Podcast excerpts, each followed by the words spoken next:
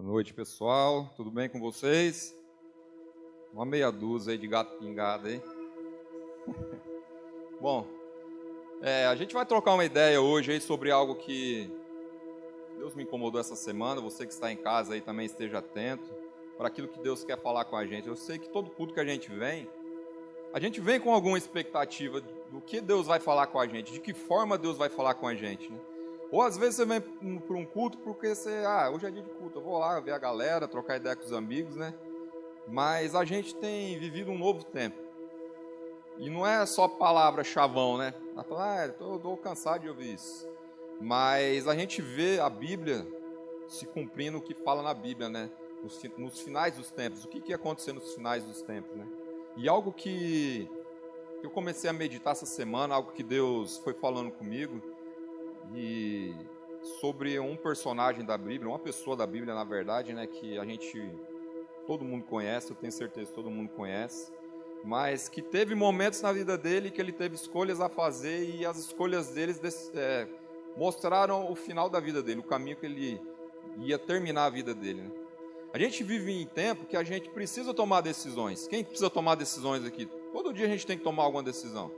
Você acorda, você decide levantar, não decide? Tem gente que não decide. Tem gente que põe lá no, na soneca mais cinco minutos, né? Gosta de ficar mais cinco. Aí quando dá mais cinco, põe mais cinco. Aí nesses cinco vai 15, 20. É uma decisão que você tem que tomar. Se você quer acordar cedo, você tem que decidir, né? Às vezes a sua mente quer, mas o corpo não quer. O corpo quer ficar na cama. E se a gente dá ouvidos para o que o corpo quer, a gente está lascado. Porque o que corpo quer é, é completamente diferente daquilo que Deus tem para a gente, né? E, e, pensando nisso, né, Deus me incomodou num texto que está lá em Mateus, no capítulo 26. Mateus, capítulo 26, no versículo 14, e, do 14 ao 16. É um texto que fala de um dos discípulos de Jesus, né? Lá em Mateus 26, no versículo 14 ao 16, fala assim: ó, Então um dos doze, chamado Judas Iscariotes, dirigiu-se ao chefe dos sacerdotes e lhe perguntou: O que me darão se eu entregar a vocês? E eles fixaram o preço de 30 moedas de prata. Deste modo, é, em diante, Judas passou a procurar uma oportunidade para entregá-lo. Todo mundo conhece Judas aqui, não tem uma pessoa que não conhece Judas. Até quem não é cristão conhece o Judas, porque foi o homem que entregou Jesus, né? E por que que Deus me mostrou isso, né? Deus me deu, me deu esse texto da história de Judas e me deu o tema que era da mensagem, né? Qual lado você está? Cara, você para para imaginar, Judas estava do lado de quem? De quem? Ô, gente, pode falar, não vou brigar não. Do lado de Jesus, né? Ele caminhava com Jesus. Cara, imagina quantos milagres ele não viu, não presenciou, que ele estava lá junto com Jesus. Quantos? Da mesma forma que os outros doze viram, e todas as pessoas que, que Jesus, onde passava, viam os milagres e seguiam ele por causa disso, Judas também foi um desses. Judas estava ali do lado. Jesus escolheu ele. Ele foi escolhido por Jesus, não foi por outra pessoa, foi Jesus. E você foi escolhido por Jesus, não foi por qualquer pessoa. Se você está aqui hoje, se você está em casa, ou se você está ouvindo é, esse culto aí é, online, ou se você está aqui pela primeira vez ouvindo isso, foi Jesus que te trouxe aqui. Às vezes você pode falar, ah, mas um amigo me convidou, mas Jesus preparou esse amigo para te trazer aqui, porque ele quer falar com você, né? Ele quer te dar uma direção, né? Quando Judas foi escolhido, Jesus queria que ele caminhasse com ele, ele queria moldar o caráter dele. A gente sabe que o caráter dele não era muito bom. Como não é o meu, como não é o seu. Aí fala, não, mas eu sou tão bonzinho. Se fosse tão bonzinho, você não estava aqui, você já estava. Porque a gente tem que mudar, nosso caráter tem que ser lapidado. Jesus sabia qual que era o caráter de Judas. Só que no decorrer da caminhada, Judas demonstrava que ele não estava muito nem aí para aquilo que Deus tinha para ele, através daquilo que ele estava vendo Jesus fazer. E muitas vezes a gente está vivendo um cristianismo dessa forma. Né? A gente está na igreja, está ouvindo a palavra, mas a gente não está muito nem aí, não. Ah, eu sei disso já. Judas ouvia as palavras, ouvia as pregações, ouviu o sermão lá da montanha, ele ouviu tudo, porque ele estava do lado de Jesus. Só que ele tomou decisões nas escolhas deles, né? Que a gente sabe o final da história que, cara, Imagine se Jesus estivesse caminhando com você, lado a lado, te ensinando. Você, se coloca lá no lugar de Judas, você, ouvindo Jesus pregando, vendo as, as curas, os milagres, os ensinamentos, você ali, você e Jesus ali. Que decisão que você ia tomar? Qual seria a sua decisão? Se você tivesse ali lado a lado com Jesus como ele estava, né? Ele teve a oportunidade, ele teve a oportunidade de, de mudar a história dele. Aí tem os estudiosos que falam, ah, mas aquele lá ele foi separado, ele, ele tinha que fazer aquilo, alguém tinha que fazer. Mas ele tinha a oportunidade de não fazer, de não entregar Jesus. Ele tinha oportunidade, como a gente tem oportunidade todos os dias de estar aqui na presença de Deus, buscando conhecer a Deus, e também não querer mudar, e ficar só ouvindo. A gente acha bom, acha legal, a gente sente até a presença de Deus, que é, é, é algo que a gente não consegue explicar muitas vezes, mas não passa disso. E era isso que acontecia com Judas, né? Qual lado você está? O lado de Jesus ou lado das coisas do mundo? Porque esse texto fala que Judas dirigiu-se aos sacerdotes. Ele não foi chamado, ele foi sozinho, ele foi porque ele quis. Os sacerdotes não chamaram ele para fazer um acordo com ele para entregar Jesus. Ele que decidiu, ele que escolheu. Foi uma opção dele. Ele caminhava com Jesus, estava presente com ele, mas de uma hora para outra ele decidiu falar: não, vou, vou entregar ele. Sabe por que, que ele fez isso? Porque ele gostava de uma grana. Quem gosta de dinheiro aqui? O resto que levantou não gosta, né? Mentira! Só porque está na igreja, né, dá uma de espiritual. Não, não gosta de dinheiro, não. Ah, a Bíblia fala que dinheiro é, traz maldição. Precisa ler mais a Bíblia, irmão. Judas traiu Jesus, cara, por 30 moedas. O interessante é que a gente lê esse texto, não foi ele que colocou o valor. Não foi ele que colocou o valor, foi o sacerdote. Ele chegou e perguntou: o que vocês vão me dar se eu entregar ele? Aí o sacerdote falou assim: Olha, eu te dou 30 moedas. Ele entregou a salvação dele, a experiência de vida que ele teve com Jesus, e quem colocou o preço nem foi ele, foi as outras pessoas. Quem está colocando o preço na sua salvação? Quem está colocando o preço na sua vida? Os prazeres do mundo? O dinheiro, a fama, o reconhecimento? Quem? Qual é o preço que estão colocando? Porque foi o sacerdote que colocou o preço, não foi ele que decidiu.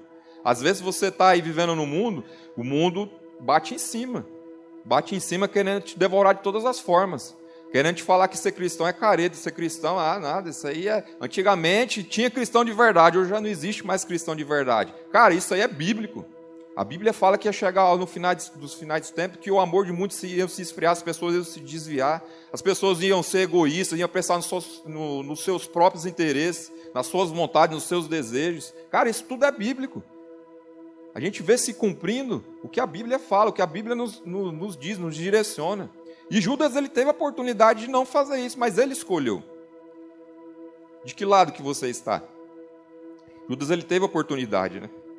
Só que ele se vendeu por 30 moedas de prata. Ele vendeu a salvação dele, as experiências que ele viveu com Jesus durante os três anos e meio que Jesus caminhou nessa terra. Ele vendeu por 30 moedas de prata. E tem pessoas que vendem o seu, a sua santidade, o seu tempo, né? a sua vida por muito menos. Se vende por um namoro, se vende por dinheiro, como Judas se vendeu aqui, por um emprego, e se esquece que Jesus foi que chamou. Foi Jesus que chamou Judas, galera. Presta atenção, Jesus que te chamou. Você está aqui hoje, não foi só porque um colega te chamou ou porque alguém te apresentou o evangelho. Jesus usou essa pessoa para te escolher, para te chamar, para que você estivesse na presença dele. E Jesus sabia dos defeitos de Judas. Ele sabia. E qual era o defeito dele? Era dinheiro, né? ele gostava de uma grana, né? Jesus colocou ele aonde? Para cuidar do quê? Do dinheiro. Vou te falar, Jesus sabe o seu defeito, sabe onde é seu ponto fraco. E sabe onde que ele vai tratar? No seu ponto fraco. Porque naquilo que você tem facilidade de, de deixar abrir mão das coisas que o mundo oferece, não vai fazer diferença na sua vida, mas naquilo que pega, naquilo que você sabe que fala, cara, na hora que, cara, não consigo, essa área me domina. E era a área que dominava Judas. Mas ele decidiu caminhar para um caminho contrário daquilo que Jesus estava ensinando ele. Ele viu tudo aquilo que Jesus fez, mas mesmo assim ele decidiu, né? Ele se vendeu, as pessoas deram um preço, né? E a gente vê muitos jovens, muitos adolescentes hoje se vendendo. Qual foi o preço que colocaram para você? Qual foi o preço que o mundo colocou para você? Para querer te comprar, para querer te tirar da presença de Deus. Porque muitas vezes você está na igreja, ou às vezes você nunca ouviu da, ouviu da palavra de Deus, você está ouvindo e aquilo está mexendo com você. Cara, o diabo não vai deixar quieto. O diabo vai querer te tirar da presença. Vai querer te roubar aquilo que Deus tem para você. Principalmente quando você está na juventude. Eu me lembro quando eu tinha meus 15, 16 anos. Cara, os pensamentos que vinham, ah, quando tiver meus 18, sai de casa, vou morar sozinho.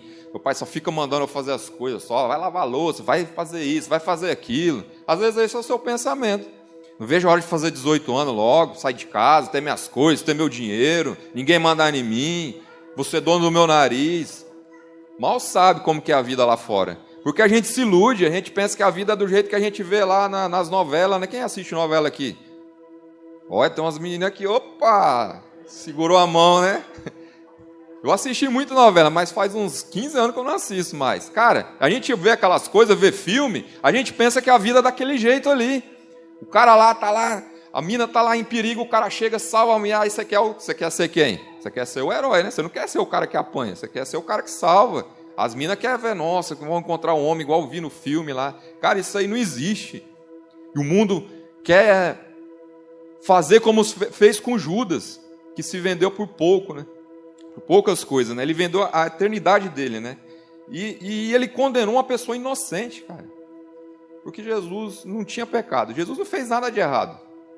E ele condenou uma pessoa que não, não tinha feito nada por ele. Pelo contrário, quis mudar a vida e a história dele, né? E às vezes as suas decisões que você toma, às vezes são pequenas assim, que vão ter um efeito grande lá na frente. Porque a melhor decisão que você pode fazer, pode tomar, é de se colocar na presença de Deus. E de seguir aquilo que Jesus nos ensina. Cara, é fácil. Eu já falei muitas vezes aqui que não é, mas é possível. É você decidir, é você querer. Porque Judas ele tomou decisão. Ninguém chamou ele para ir lá para os sacerdotes, lá entregar o Jesus. Ele foi porque ele quis. Porque ele se deixou se levar pelas coisas do mundo. E se você tem se deixado se levar pelas coisas que o mundo oferece, Volte os olhos para Jesus, porque ele está lá de braços abertos esperando, porque ele te chamou, ele que te escolheu. E o mundo quer te tirar, tirar isso. Quer te tirar esse prazer de estar na presença de Deus, de achar que as baladas, que os rolês é mais da hora do que estar tá vivendo na presença de Deus. A balada é da hora? Claro que é. Eu vivi muito em balada, mas não se compara com a presença de Deus. Porque na balada você curte uma noite. Quando você chega na sua casa, você bota a cabeça no seu travesseiro, é só você que está ali, aquele vazio no coração lá com aquele sentimento de, de ser usado, porque as pessoas estão com você quando você tem algo para oferecer. Quando acabou aquilo que você tem para oferecer, já era. Vão atrás de outro. E é assim que o mundo vive. E eu tenho certeza que dos anos que eu era adolescente para cá não mudou muita coisa. Na verdade, mudou bastante, porque piorou muito mais. As pessoas usam as pessoas para obter aquilo que elas querem. E Jesus sabia do caráter de Judas, mas ele queria mudar a história da vida dele. Só que a decisão não era de Jesus, era dele. A decisão de mudar a história da sua vida não é do pastor, não é de quem prega, é sua. É você que tem que decidir, é você que tem que escolher.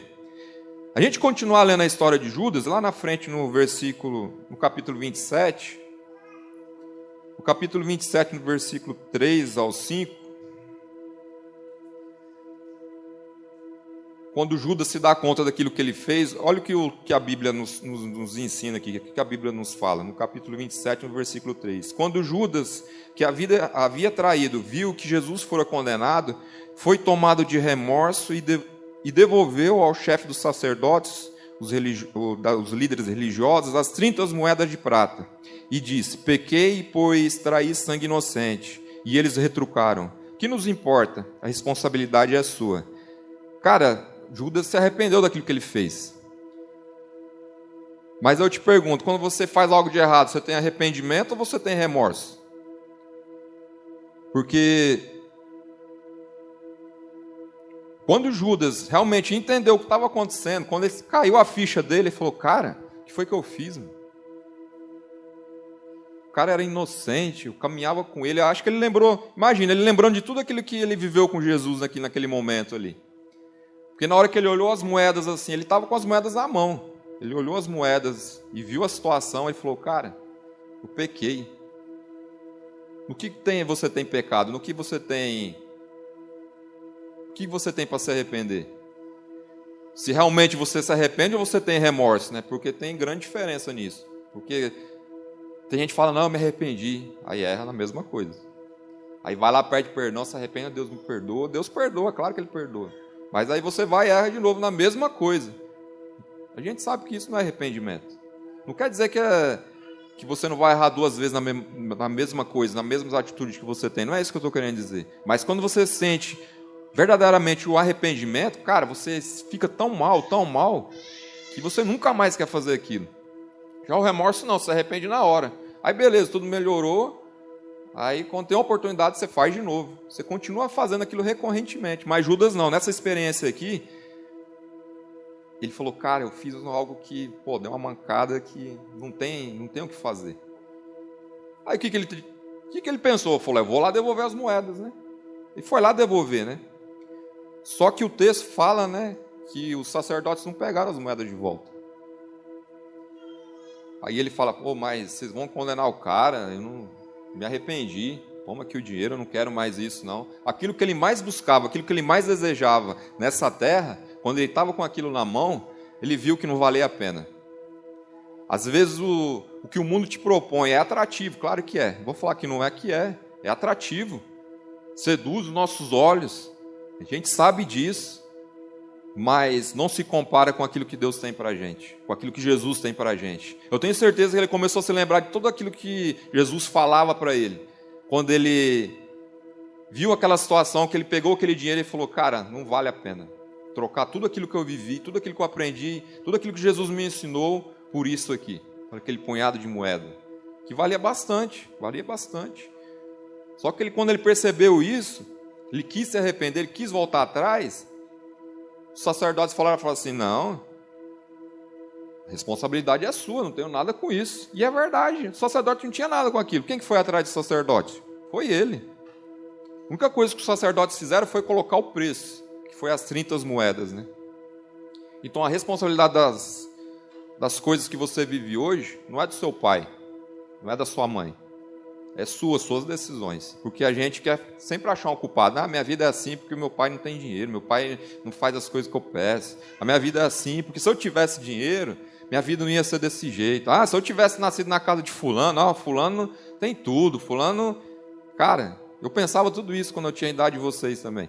Pensava. Falando, ah, mas por que, que uns nascem com dinheiro, outros nascem sem dinheiro? Né? Por que uns é rico, outros é pobre, né?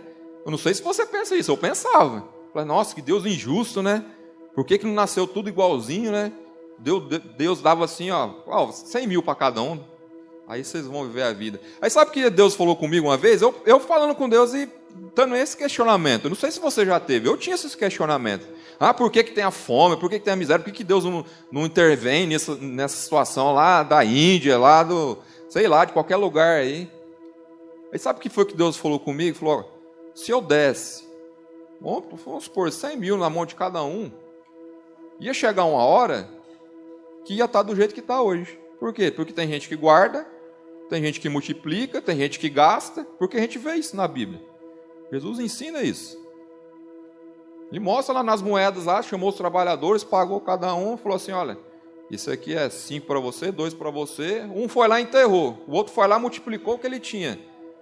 O que aconteceu no final? Jesus veio, o, o chefe veio receber o que ele falou assim: cadê o que eu te dei? Falou, ah, eu enterrei, fiquei com medo. Ia acontecer isso. Porque cada um tem um pensamento, cada um pensa de uma forma.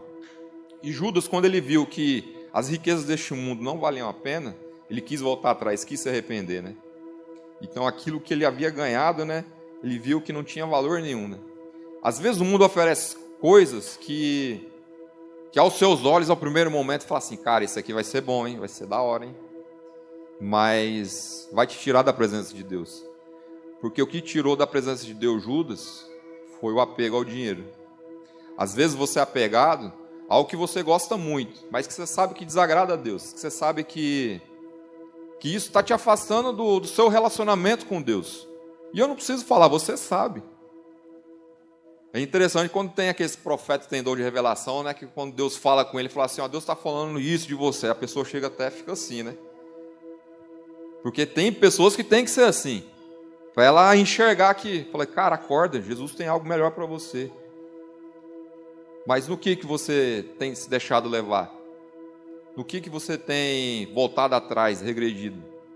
Porque não é isso que Jesus espera de você. Jesus esperava que Judas mudasse o caráter dele. Foi por isso que ele chamou ele para caminhar com ele. É por isso que Jesus escolheu. Ele espera a transformação na sua, na sua vida, no seu estilo de vida. Você não ter vergonha de andar lá fora e falar que é cristão. E ter atitude de cristão. Não é só falar que é cristão. Porque tem gente que nem fala que é cristão e nem atitude tem de cristão lá fora. Porque as pessoas têm que enxergar isso em nós. Não é para a gente se engrandecer, falar que a gente sabe mais da Bíblia porque a gente conhece a Jesus, não. É para que eles sintam impactados com isso e tenham o desejo de querer ter aquilo que a gente tem, de querer ser aquilo que a gente é. Só que, que o, o, evangelho que a gente vê hoje, qual que é? Falar assim, ah, eu nem, nem ando com os caras lá, porque. Sabe por que tem gente que fala que não anda com as pessoas do mundo? Porque se andar, se perde.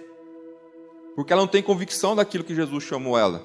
Tem gente que é assim, tem gente que não pode ir mesmo. Porque se for, fica. Não volta mais. Então Jesus quer marcar a sua vida de uma forma que você entenda que qualquer lugar que você estiver, nada nem ninguém pode tirar esse pensamento de fazer aquilo que Jesus tem que fazer através de você naquele lugar. E é qualquer lugar, gente, é qualquer lugar, é na escola, no busão, na fila do ônibus, na fila de banco, porque a gente pensa que ser cristão é quando a gente vai fazer evangelismo. A gente se prepara, fala, vou estudar uns versículos aqui, porque se o cara vir eu já pego ele já, né? E não é assim que é uma vida de cristão. Jesus andava com a Bíblia embaixo do braço? Não andava. Que, que ele faz? Como que ele demonstrava o evangelho, o amor pelas pessoas? É nas atitudes, no relacionamento, é trocando ideia lá, conversando. Aí vinha um negócio que as pessoas ficavam esperando sair algo dele. Cara, ele vinha com algo que as pessoas ficavam admiradas. E é isso que as pessoas têm que esperar de nós. Sair algo de nós que elas fiquem, cara, eu nunca ouvi isso de ninguém, eu nunca pensei isso. Que é isso que as pessoas precisam de nós. E a gente tem isso dentro de nós. Não importa o tempo que você tem de igreja, não importa o conhecimento da Bíblia que você tem, o importa é você decidir estar na presença de Deus. É você querer fazer aquilo que Jesus quer fazer através da sua vida. Judas teve essa oportunidade, né? Só que ele não deu valor naquilo que, que ele teve nas mãos dele. Cara, eu, eu me coloquei no lugar de Judas. Falei, cara, pô, imagina eu lá do lado de Jesus, mano, vendo tudo aquilo. Jesus falando, vai que o que está comigo, o poder que está comigo está com vocês. Os caras orando, cego enxergando. Cara, imagine que negócio louco. E ele abriu mão daquilo. E hoje a gente, todo mundo conhece ele pelo, pelo que ele fez, porque ele traiu. Claro que a gente sabe que tinha que ter uma pessoa para fazer isso, mas ele teve escolha. Ele teve escolha. Porque Jesus chamou ele para caminhar com ele. Jesus chamou ele para mudar o caráter dele. Jesus me chamou para a presença dele para fazer isso na minha vida. Mudar o meu caráter, mudar minha forma de pensar, meu jeito de falar, as minhas atitudes. Às vezes você vê a gente assim na igreja e fala: Nossa, cara, no passado eu era trevas, só falava palavrão, o nego olhava atravessado, pancada para cima. Jesus foi mudando isso em mim, foi mudando, e continua fazendo isso. Mas a gente tem que dar essa liberdade. Porque não é só sentar bonitinho na cadeira, ouvir uma palavra, sai daqui, glória a Deus eu recebo. Quando você vira a esquina ali, você não esquece, você não lembra da metade do que você, você ouviu aqui. Você não precisa lembrar de tudo que você ouviu, mas tem que lembrar que Jesus te escolheu. Foi Jesus que te chamou. Foi Jesus que separou você para estar na presença dele. Cara, imagine o privilégio dos doze. Jesus chamou um por um. A Bíblia conta que foi um por um. Ele que escolheu um por um, para caminhar junto com Ele. E às vezes você quer um lugar de destaque, você quer ser reconhecido. Cara, a Bíblia fala que quanto mais te é dado, mais é cobrado. Tem gente que quer, quer o destaque, mas você está disposto a pagar o preço? Porque vai ser cobrado de vocês. Porque Jesus olha a gente igual, não pensa que quem toca aqui em cima, quem prega, ou quem está lá atrás, lá, ou quem está lá na mesa de som, cara, Jesus olha todo mundo igual. A recompensa para todo mundo é igual. A diferença da recompensa de cada um Vai, quem vai decidir é você, as suas atitudes. Como você tem vivido a sua vida? Como Judas viveu, que teve oportunidade, presenciou o milagre, viu o poder sobrenatural de Deus através da vida de Jesus e mesmo assim ele decidiu seguir o caminho contrário, né? Ele decidiu ir para o outro lado, né? Que lado você está? Qual é o lado da sua vida que você está vivendo hoje, agora? Seja real com você mesmo. Às vezes você está no lado das trevas, você está no lado que você fala, cara, eu estou vivendo um lado da minha vida hoje que não não está agradando a Deus. Eu sei disso, mas eu não consigo sair, eu não consigo me desprender. As coisas me prendem, as coisas do lado de fora me atraem mais do que a presença de Deus. Cara, isso é normal. É normal. Não adianta você pensar que falar, ah, mas eu vou na igreja as coisas não mudam. Cara, persiste. A Bíblia fala que se você resistir o diabo, ele vai fugir. A luta nossa com o diabo, cara, é. Se fosse fácil, falar assim, não, eu fui na igreja, assisti um, uma pregação lá, ouvi uma palavra, recebi uma oração, nossa, tô, saio daqui. Você sai realmente cheio do poder de Deus. Mas tem luta, cara, que não é vencida na primeira batalha. Eu estava me lembrando né, desse texto aqui, me lembrando do filme, aquele filme dos 300. Quem já assistiu esse filme? Cara, mó da hora o filme. E eu fiquei lembrando, falando, esses caras tiraram essa, história da Bíblia, lá dos 300, lá, né? Eu fiquei imaginando, não estou falando que é não, gente. E eu fiquei imaginando, acho que tirar lá da história de Gideão, lá, quando ele juntou os 300 e venceu lá. E... Mas, cara, você vê na, na, nesse filme, o cara junta o exército dele, que é bem menor do que o outro, cara, ele venceu primeira batalha, venceu a segunda, venceu a terceira. Cara, mas na quarta, na quarta, velho, a mulher tava com tanta raiva do cara que veio arrebentando. Acabou com tudo. Acabou. E às vezes você perde uma batalha, perde outra, você fala: "Não, para mim não tem jeito". Cara, se você decidir, se você realmente desejar, falar assim: "Jesus, eu estou aqui. Faz aquilo que você tem que fazer em mim".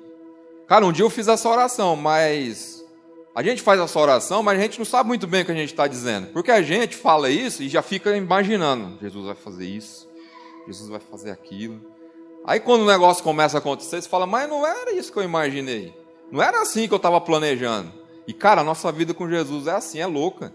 Não é do jeito que você planejou. Não é do jeito que você. Essa casinha que você montou, fala assim, não, minha vida, ó, vou para a igreja, vou servir no ministério de louvor, vou ser uma benção, vou tocar bem. Aí você fica com a cabeça naquilo. Você tem que, quando Deus dá um dom, você tem que fazer com excelência. Cara, mas Deus não te chamou para ficar só tocando música, Deus não te chamou só para ficar na mesa de som. Deus não te chamou só para isso. Deus te chamou para quê? Para tocar na vida de pessoas, para alcançar pessoas. Isso aí vai ser só um meio de você chegar através das, da, das pessoas para fazer aquilo que você tem que fazer. Mas entender realmente qual é o dom que Deus te deu. Cara, eu vinha para a igreja, eu sentava nessa cadeira e falava, Deus, por que, que você me chamou? Vários anos sentado aí, Deus, por que, que você me chamou? Que nada de Deus falar. Aí falar, ah, acho que Deus não, não quer que me usar em lugar nenhum, não. Até que um dia, Deus falou comigo. E às vezes você está nessa situação, você fala, Deus não falou comigo ainda. Ou às vezes já falou e você ouviu, mas não era aquilo que você queria ouvir. Porque você já montou o seu planejamento, né? Você já decidiu qual que é o, a vida que você quer viver com Deus. E cara, a Bíblia fala que o Espírito Santo ele leva a gente para onde ele quer. Ele sopra para onde ele precisa. Paulo, quando queria ir para um lugar, o Espírito Santo falou: Você não vai. E ele fez o que? Ele foi? Não. Ele ouviu. Você não quer que eu vou para lá? Então, vai para tal lugar. Amém, vou para lá. Às vezes você está querendo fazer algo que Jesus não te chamou para você fazer aquilo. Judas tinha um plano, tinha um propósito na vida dele, só que ele decidiu não cumprir esse plano, esse propósito. E às vezes você também está decidindo isso. Às vezes você está vivendo a sua vida cristã numa rotina, no cotidiano, no dia a dia. Ah, vou para a igreja, vou para o culto. Aí vai para a escola, pega busão, aí fica nesse ciclo, né? E essa semana eu parei, né, um pouco para pensar assim, né? Cara, como a gente se perde fácil nos nossos pensamentos, né, na nossa rotina, no nosso dia a dia. Porque a gente lembra de Jesus, fala, não, tem que orar, vai lá cinco minutos. Quando lembra de orar, né? Às vezes lembra de orar, mas não ora. Fala, sabe o que você tem que fazer, mas não faz, né? Fala, não, vou ter orar cinco minutos. Senhor, abençoe meu dia, abençoe minha casa, minha família, no nome de Jesus, meu serviço. Amém. Partiu. Aí quando a gente quer pedir as coisas para Deus, a gente fica lá, Senhor, faz isso na minha vida. Aí Jesus olha assim.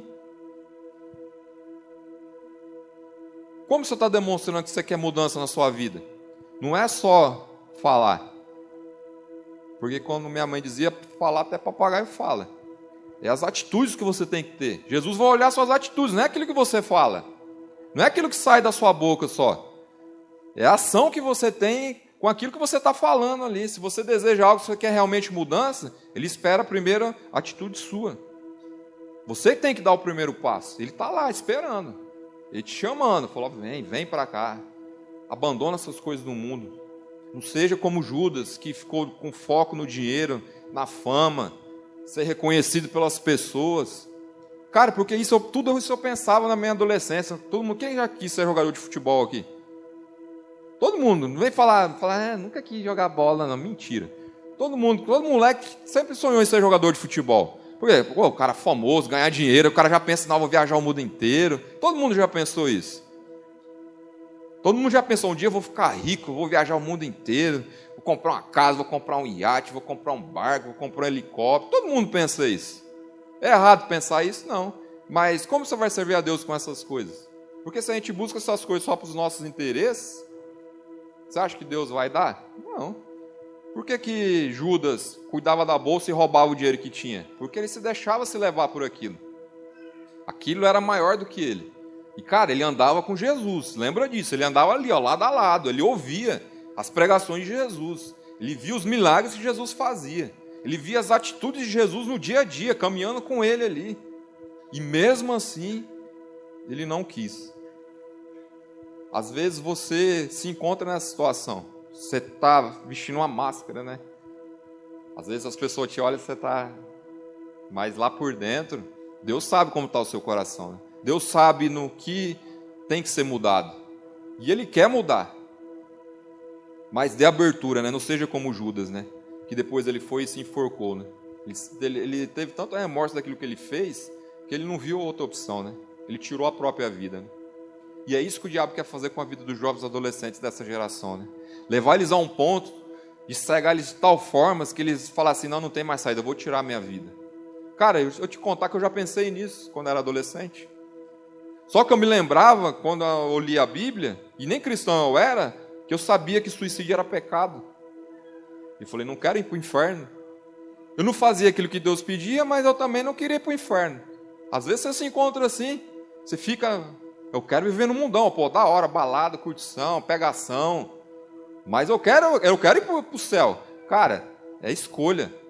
Você tem que decidir. Eu experimentei tudo isso no mundo. Mas eu sempre falei, falei, cara, por que eu não conheci o Evangelho antes, né? Falei, pô, tanto tempo perdido, né? Com bebida, com vício, com coisas que o mundo prende a gente, né? E Deus falou, eu te permiti que acontecesse tudo isso para você ter essa experiência, para você mudar a vida de outras pessoas. Cara, balada é da hora, é da hora, mas não vale a pena. Não vale a pena. Você sair com os rolês com os camaradas, né? Fazer aquelas coisas que os caras vão fazer isso, sabe que é errado. Na hora é da hora, né? Tirar uma com a cara dos outros é da hora, né?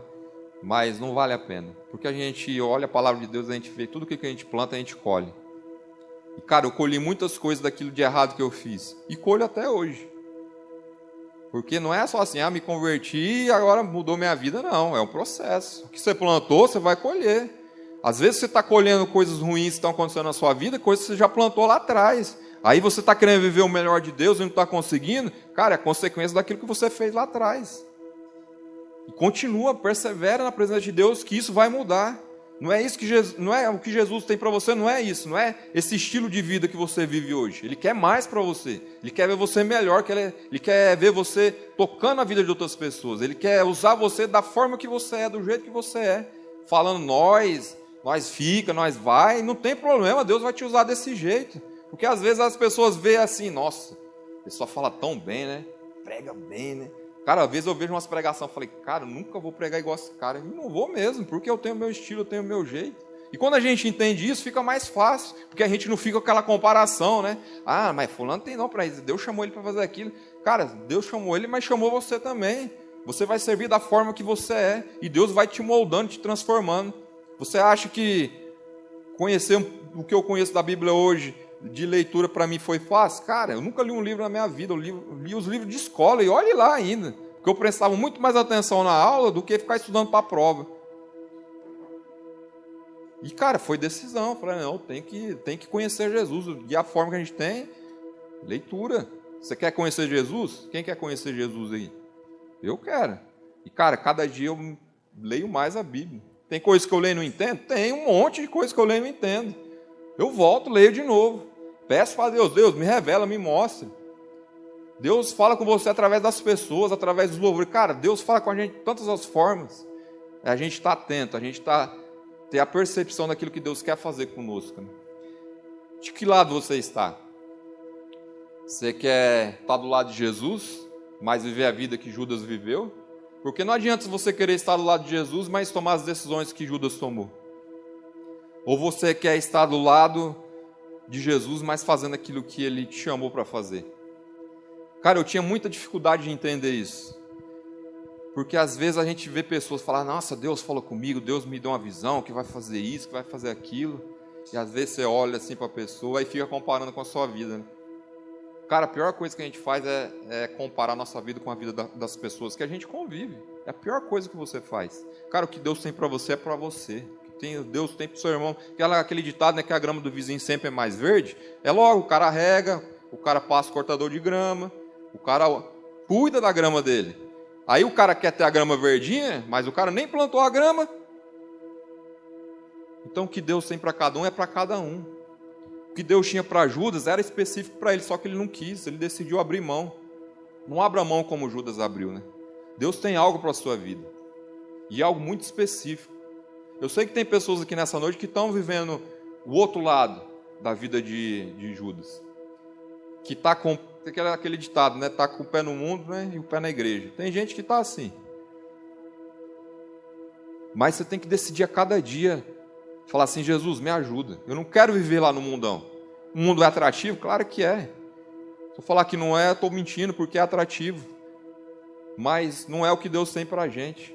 Porque as coisas do mundo, ó, passa assim, ó, no estralar de dedos. Esse dia mesmo eu tinha 18 anos, gente. Passou tão, ó, tão rapidinho. Aí eu fico olhando para trás e falo, cara, se eu tivesse a cabeça que eu tenho hoje, se eu tivesse o entendimento que eu tenho hoje há 10 anos atrás, cara, eu estava tão, tão bem financeiramente, já tinha minha casa, já tinha meu carro, mas não foi assim que eu escolhi, não foi assim que eu decidi. A gente quer os resultados, a gente quer viver as coisas boas que Deus tem para a gente, só que as nossas escolhas dizem ao contrário. Só que eu não tinha conhecimento da palavra, eu não conhecia Jesus. Eu conhecia Jesus de ouvir falar, como o Jó fala lá. Né? Eu ouvia falar de Jesus. Que Jesus que você conhece? O Jesus que as pessoas falam aí. Interessante quando você vai falar com uma pessoa que, que não é cristã ou pessoa do mundo, né? Vai falar assim: Nossa, meu Deus, Nossa Senhora. Deus, Deus vai fazer isso na minha vida, em nome de Jesus, em nome de Nossa Senhora Aparecida. Ela não sabe se é Jesus, se é Nossa Senhora Aparecida, não é criticando, a pessoa não sabe no que ela acredita. O que, o que fizer para ela, beleza. Quem fizer tá bom. Mas sabe, a única pessoa que pode fazer algo na nossa vida é Jesus, não tem outra pessoa. Não tem outra outra coisa que a gente possa buscar nesse mundo que vai mudar o nosso pensamento, o nosso entendimento, a nossa compreensão das coisas do mundo. Não tem outra pessoa que vai mudar isso. Porque a carne quer as coisas do mundo. A gente sabe disso. É difícil vencer os nossos desejos, as nossas vontades. Você acha que Judas não queria mudar de vida? Quem acha que sim, quem acha que não? Vamos fazer uma enquete aí. Quem, quem acha que ele queria mudar, levanta a mão aí. Eu acho que ele queria mudar. Só que ele decidiu não mudar. Por quê? Porque o mundo foi mais atrativo. O dinheiro foi mais atrativo. O poder. Porque quem. Tem um ditado popular, né? Que fala que você quer conhecer uma pessoa, dê poder para ela, né? Para ela poder mandar, desmandar, né? E a gente vê muitas pessoas que têm um poder aquisitivo alto que são assim, né? Autoritárias, né? Só porque têm uma condição financeira melhor, se acham superior às outras pessoas, né?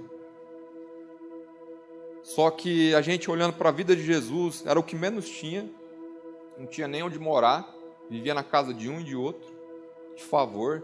E, cara, quanto de milagre que ele fez, quanto de vida que ele mudou, quanto de vida que ele tocou e transformou em apenas três anos. Aí eu fico olhando, cara, faz 15, vai fazer 15, 14, 15 anos que eu estou no Evangelho, fico contando as vidas que eu mudei.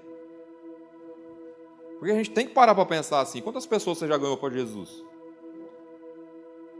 Que evangelho que você está vivendo? Porque eu fiz essa pergunta para mim. Porque gente, é fácil a gente vir aqui falar, né? Não, você tem que fazer. Não é só falar, é ter atitude, né? Eu fiquei comecei a contar, porque dá para contar nos dedos. Quantas pessoas a gente ganhou para Jesus? Quantas pessoas a gente falou do amor dele? Quantas pessoas a gente foi ousado e falar lá, ah, Jesus quer tocar a sua vida, Jesus quer falar com você, né? Porque a gente quer falar de Jesus, mas a gente tem, tem aquela, ah, mas se eu falar, a pessoa não quiser, cara, se ela não quiser, você fez sua parte. Eu tive uma experiência esses tempos atrás, eu fui com a minha esposa no escritório resolver uns problemas no, num terreno, né? E chegando lá, a mulher me atrapalhada, andando para lá e para cá, né? Eu já conhecia ela, que eu já tinha ido lá. E a gente viu que ela meio inquieta, aí a Raquel olhando para mim, eu, eu sou bem de boa, eu nem. Aí ela falou, ah, me desculpa, é porque meu, meu sogro acabou de falecer e eu vou ter que ir no enterro agora à tarde, né? Nossa, aí na hora Deus falou comigo, ora por ela. Eu fiquei calado, fiquei na minha, lá de boa, né? Aí a Raquel olhou para mim, e eu lá, bem tranquilo. Ela pegou, mandou uma mensagem, do meu lado, me mandou uma mensagem, eu peguei o celular, ora por ela. Falei, oh Deus. Tá vendo como Deus fala com tá? Eu falei, fala com ela também. Falei, amém. Aí beleza, foi, resolveu tudo, esperou, demorou pra caramba. Agora que resolveu, né? Peguei os documentos, ela falou, você só ligar lá e tal. Eu falei, tá bom. Olhei para ela falei, eu posso orar por você? Ela ficou assim, né? Pode. Eu tinha um vidro de álcool do lado, passei álcool na mão, botei a mão na cabeça dela, orei. Cara, é isso que as pessoas precisam, de, de ousadia. Aí você fica pensando, nossa, Covid, bota a mão. Fala, cara, é melhor pegar Covid e orar por ela do que não orar e a mulher não conhecer Jesus. Foi uma escolha que eu fiz. Mas eu taquei álcool na mão lá. Aí tem gente que fala, nossa, mas não podia pôr a mão nela, né? Mas no rolê do shopping você sai esbarrando nos outros, né? No busão, tá lá trocando ideia, tira até a máscara, né? Aí na, na, na escola ninguém pega Covid, no busão ninguém pega, no shopping ninguém pega, é só nos outros lugares que pega, né? Cara, a gente tem que ser ousado naquilo que Deus quer fazer através das nossas vidas. Não é deixar as coisas do mundo sem impedimento para a gente. Judas, cara, se ele quisesse, ele poderia ser um homem extraordinário na presença de Deus, mas ele decidiu não. Qual que é a sua decisão, né? Deus está perguntando para você hoje, qual é a sua decisão? Não importa o tempo que você tem de igreja, não importa. Porque Deus fez essa pergunta, qual é a sua decisão hoje? Porque a nossa salvação ela é conquistada todo dia. Não pense só porque você levantou a mão e aceitou Jesus, já era. Não, a Bíblia fala que aqueles que perseveram até o final. É até o final da sua vida. Você tem que levantar a mão para Jesus todos os dias. Todos os dias você tem que falar: Jesus, recebe meu espírito aí, escreve meu nome no livro da vida e muda mais um capítulo da minha história. E é todo dia. E tem gente que se engana, que acha que o evangelho é levantar a mão, aceitar Jesus, beleza, já era. Meu, meu nome já está escrito no livro da vida. Vou sentar no banquinho da igreja, vou levar minha vidinha. Eu já fiz minha parte, os outros têm que procurar. Cara, não é isso que é o evangelho, não. O Evangelho é Deus mudar a nossa vida para que você mude a vida de outras pessoas. Imagine se os apóstolos pensassem assim: Nossa, eu vivi com Jesus, cara, experiência tremenda. Nossa, orava, curava. Agora, beleza, já fiz minha parte. E sentasse lá no banquinho da igreja, ficasse só ouvindo a pregação lá. Você acha que o Evangelho tinha chegado até a gente? Não tinha chegado, cara. E tem muita gente para ser salva ainda através da sua vida, através da minha vida, através das suas atitudes através das suas decisões.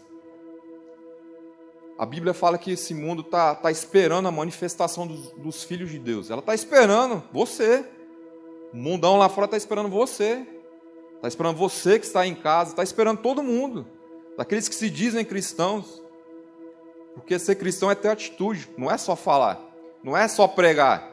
Porque a gente acha que é só pregar, decorar versículo. Cara, coisa que eu menos faço que eu também não consigo é ficar decorando versículo. Você tem que se deixar ser ousado pelo Espírito de Deus. Ser ousado naquilo que Deus pede para você fazer. Porque a gente, quando vivia no mundão, eu falo por mim, quando eu vivia no mundão, eu não tinha medo de nada, não. Ah, vamos fazer isso, vamos. Ah, vamos viajar para tal lugar, os pneus careca, sem dinheiro, vamos. Bota gasolina no carro aí que a gente vai. Quando você vai voltar? Não sei, chega lá a gente se vira para voltar. Aí quando a gente tem que fazer algo para Deus, ah, mas não tem dinheiro. Sabe o que quer? Meu pai não deixa eu sair. Aí fica colocando limite. Mas para sair por rolê, para enganar o pai e a mãe, falar que vai para um lugar e vai para outro, aí ele dá um jeito, né? Então, que, que cristianismo que a gente tem vivido? Se realmente você quer mostrar para Jesus, fala assim, Jesus, muda minha vida. Muda de verdade. Ele está só te esperando. A sua decisão. A sua postura diante disso. Qual escolha que você vai fazer? Feche seus olhos aí por um instante. Pense um pouco naquilo que foi falado aí sobre a vida de Judas.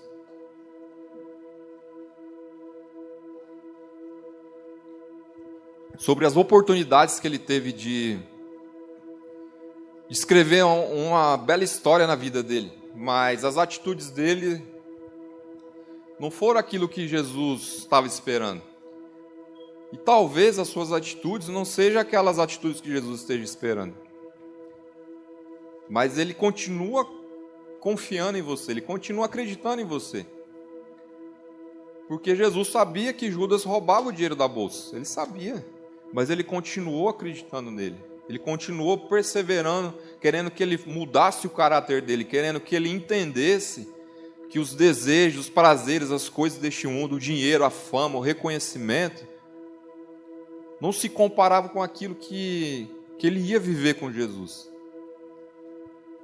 Não se deixe, não deixe as coisas do mundo, aquilo que, que te atrai, naquilo que você sabe que você é fraco, ser maior do que aquilo que Jesus quer fazer na sua vida. Permaneça firme, permaneça fiel, que Deus vai te honrar. Deus vai tirar isso do seu coração.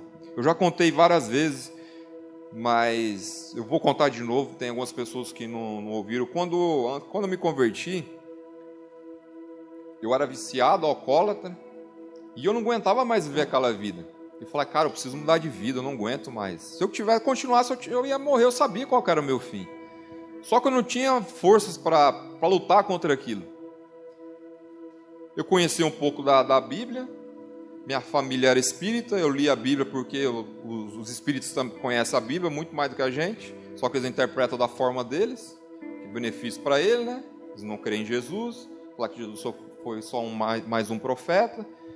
E, e, cara, muitos anos vivendo desse jeito, muitos anos, mais de 12, acho que uns 12, 15 anos vivendo desse jeito. Chegou um ponto que eu falei, cara, chega, eu não aguento mais. E eu não queria tirar minha vida, porque eu sabia que suicídio eu ia para o inferno. Eu era, eu, eu era incrédulo, mas não era burro. E chegou uma hora que eu falei, Deus, eu não aguento mais. Eu já tinha feito essa oração várias vezes para Jesus, já. já tinha feito várias vezes. Senhor, me ajuda, me tira do vício. Só que um dia eu fiz uma oração muito sincera. Falei, Deus, eu não aguento mais viver do jeito que eu estou vivendo. Eu não vou tirar minha vida porque eu sei que se eu tirar eu vou para o inferno. Eu não queria ir para o inferno, eu queria ir para o céu. Só que eu sabia que nas minhas atitudes eu não estava indo para lá. E eu fiz uma oração bem sincera. Falei, Jesus, se o Senhor mudar a minha história, se você tirar esse, esse desejo de, do vício, de beber de mim, eu vou te servir. Cara, eu nunca tinha entrado numa igreja. Nunca tinha entrado dentro de uma igreja. E eu fiz essa oração num dia. Aí saiu um fim de semana. Eu bebi na sexta, bebi no sábado, bebi no domingo. Eu estava numa festa que tinha um freezer, sabe? Esses freezer grandão, cheio de cerveja. Eu falei, só vou sair daqui na hora que acabar a última cerveja. Eu fiquei os três dias bebendo. No último dia, quando tomei a última cerveja, eu olhei pro, pro meu pai e falei assim: a partir de hoje eu não bebo mais. Eu já tinha feito essa oração. Cara, no outro dia, levantei, a ressaca infeliz, né? Dor de cabeça. Aí os caras falam: para tirar a ressaca você tem que tomar outra, né? Cara, eu peguei um copo de cerveja, eu coloquei na minha frente. Eu não consegui tomar aquele copo de cerveja. Eu queria tomar, mas eu não consegui. Porque aquele dia Jesus ouviu a minha oração. Eu fui sincero com ele. Quando a gente é sincero com Ele, Ele escuta. Porque não adianta você falar que quer mudar, que você tem o desejo de mudar, mas as suas atitudes mostram o contrário. Naquele dia ele ouviu minha oração. A partir daquele dia, nunca mais eu coloquei uma gota de álcool na minha boca. Eu fiz um propósito com Deus. Nunca mais eu coloquei uma gota de álcool na minha boca. Vai fazer mais de 15 anos. Às vezes eu vou em alguma festa de casamento, Quando eu me casei, comprei uma champanhe, comprei sem álcool. Eu não tomo nada com álcool. Foi um propósito que eu fiz com Deus. Mas quando eu fui sincero no meu coração e falei aquilo que eu não conseguia fazer, que eu precisava da ajuda dele, ele fez. Porque ele sabia, eu sabia que eu não ia conseguir sozinho. Às vezes você está lutando sozinho. Você está querendo mostrar que você pode, que você consegue, mas você não pode, você não consegue. Se ele não tiver com você, você não vai conseguir. E ele quer que você consiga, ele quer que você vença, ele quer que você rompa onde você é limitado, onde você sabe que o diabo tem brecha na sua vida. Só que tem que partir de você. Senhor, eu coloco a vida de cada jovem, cada adolescente que está aqui nessa noite, aqueles que estão em casa, Pai. Ou alguma pessoa que passa por um momento de dificuldade, Pai, que o diabo tem tentado ceifar a vida delas, ó Pai atrair com as coisas que o mundo oferece, de alguma forma prender, Pai, aprisionar a vida dessas pessoas. Que essas pessoas que fizerem essa oração sincera, Pai, nessa noite, eu tenho certeza, Pai, que o Senhor vai ouvir. Eu tenho certeza que o Senhor vai mudar cada vida, cada história que se dispuser, Pai, a viver aquilo que o Senhor tem para a vida delas nessa noite, Pai. Que elas não vão se deixar se levar pelas coisas do mundo, porque o mundo é atrativo, Pai, mas a Tua presença, nos atrai muito mais do que as coisas do mundo. E o diabo tenta iludir a nossa mente, o nosso coração, que mostrando para nós que não vale a pena, mas eu sei que vale a pena, porque eu experimentei disso, eu vivi isso. Eu sei que estar na tua presença não é fácil, Pai. Vencer os nossos desejos, as nossas vontades. Mas eu sei que o teu Espírito Santo nos fortalece, nos capacita, Pai. E eu te peço nessa noite que o Senhor venha fortalecer a vida desse jovem, Pai, nessa noite que está, Pai, vivendo como Judas, na tua presença, buscando as coisas do mundo, Pai. Só mude a vida dessa pessoa nessa noite, Pai. Só toque no coração dela, Pai. E que ela encontre, Pai, o alívio, Pai, nos teus braços. Que teu Espírito Santo sopre na vida dela nessa noite, Pai. Que seja um toque diferente, Pai. Que ela venha a ser livre do vício, Pai, do engano, da mentira, do desejo de ser reconhecido de tantas coisas que o mundo nos impõe, tantas coisas que o mundo diz que nós temos que ser, que a tua palavra fala que não é isso que nós precisamos ser. Nós precisamos ser aquilo que o Senhor diz que nós temos que ser, servos um dos outros e compartilhar do teu amor, da tua palavra que está em nós na vida de outras pessoas. Eu oro e te agradeço, Pai, em nome de Jesus. Eu não sei você está passando hoje. Eu sei quais são as, as suas lutas diárias, as suas dificuldades diárias. Mas Deus está te chamando aqui. Está te chamando porque Ele quer te curar, Ele quer te transformar.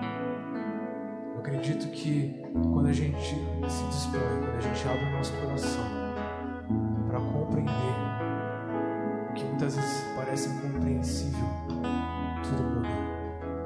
Tudo muda. Muda o nosso ambiente, muda a nossa família, muda o nosso coração, muda o nosso pensamento.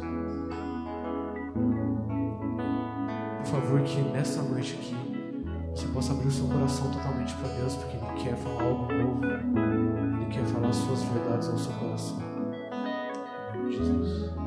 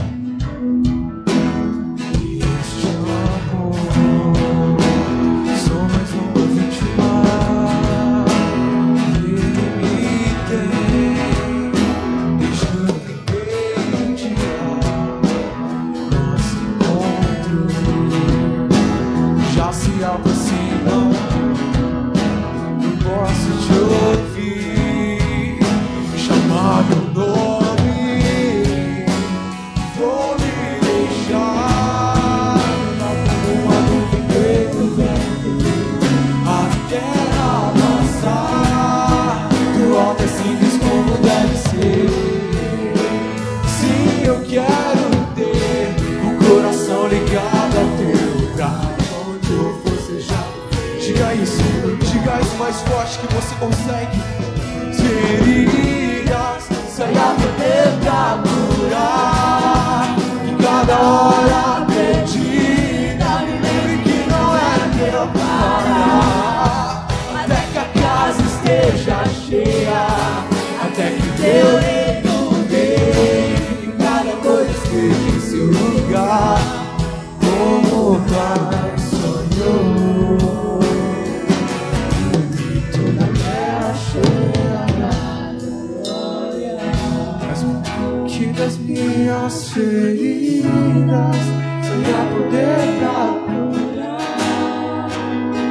não sei o que você está passando hoje.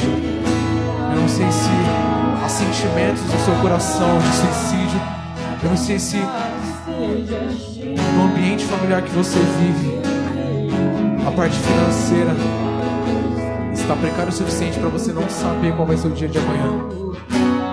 Eu não sei se na sua mente a hora que você deita a cabeça no seu travesseiro. Você sabe o que vai acontecer no dia seguinte. A ansiedade toma conta de você. Deixa eu te dizer uma coisa. Deus ele é mais forte que tudo isso. Deus ele é mais forte que a angústia, Deus é mais forte que a dor, Deus é mais forte que a depressão. Abra o seu coração nessa noite. Coloque tudo para fora, tudo que você sente, todas as suas dores, todos os seus pesadelos, porque ele quer te curar. Que em nome de Jesus essa letra não seja apenas uma letra, mas que ela seja uma oração na sua vida. Que ela seja a sua canção todos os dias. As feridas que te machucam o tempo todo vão ser cura, vão ser restauração. Você vai ser o precursor, você vai, você vai ser a pessoa que vai mudar o seu ambiente familiar. Você vai ser a pessoa que vai mudar o seu ambiente escolar. Você vai ser a pessoa que vai mudar a roda de amigos. Você vai ser essa pessoa, porque as suas feridas vão servir para curar essas pessoas. Você pode dizer mais uma vez? Que das minhas feridas